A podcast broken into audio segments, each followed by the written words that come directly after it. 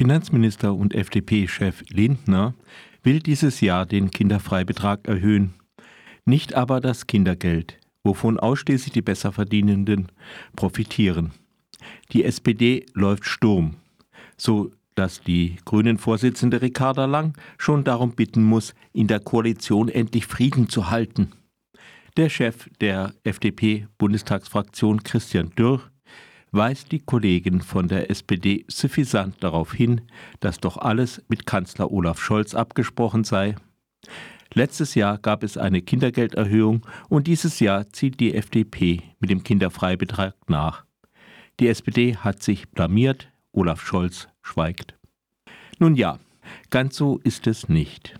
Zunächst wurde letztes Jahr nicht nur das Kindergeld erhöht, sondern auch der Kinderfreibetrag. Und dieses Jahr geht die Erhöhung des Kinderfreibetrages über den ursprünglichen Plan hinaus. Alles so abgesprochen? Wenn ja, war es ein heimlicher Kuhhandel. Doch um was geht es überhaupt?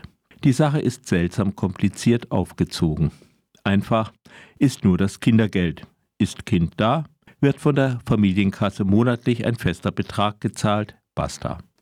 Alternativ kann auch ein Steuerfreibetrag von dem zu versteuernden Einkommen abgezogen werden. Auf dieses Geld müssen dann keine Steuern gezahlt werden. Das lohnt sich nur, wenn man in einer höheren Steuerklasse ist, dann aber kräftig.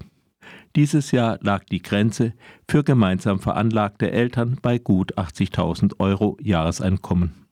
Aber warum bekommen die einen mehr, die anderen weniger? Größere Bedürftigkeit kann ja kaum der Grund sein. Den Kinderfreibetrag in seiner jetzigen Form gibt es seit 1983. Das war kurz nachdem die SPD aus der Regierung geflogen war und Kohl und Genscher übernommen hatten. Seither gibt es diesen verdeckten, besser verdienenden Bonus. Das ist auch ein Beispiel dafür, wie Finanzpolitik mit der FDP funktioniert.